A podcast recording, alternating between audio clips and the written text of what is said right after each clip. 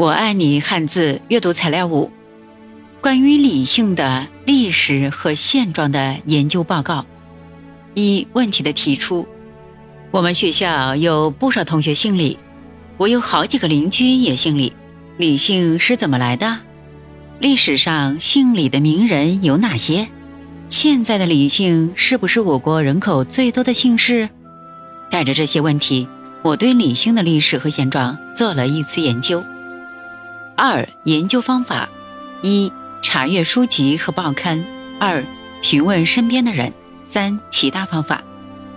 三、资料整理。类别：来源。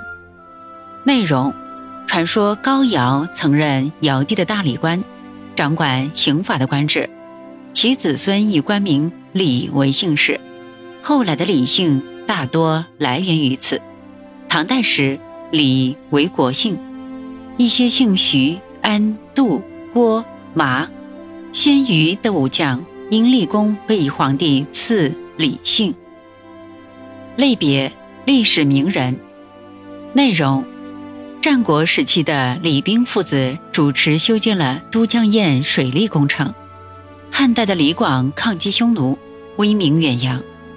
隋代的李春是著名的桥梁专家，举世闻名的赵州桥。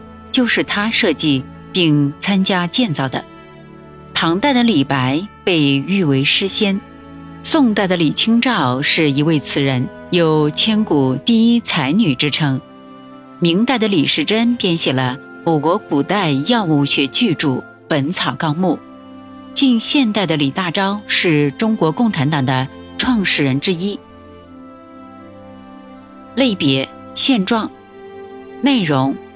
据统计，二零一八年全国户籍人口中，王、李、张、刘、陈五个姓氏的数量占据前五名，其中王姓和李姓的数量均超过一亿，并且王姓比李姓略多。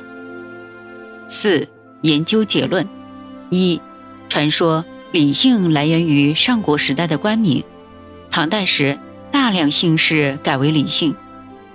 这可能为后来李姓人口的增长奠定了基础。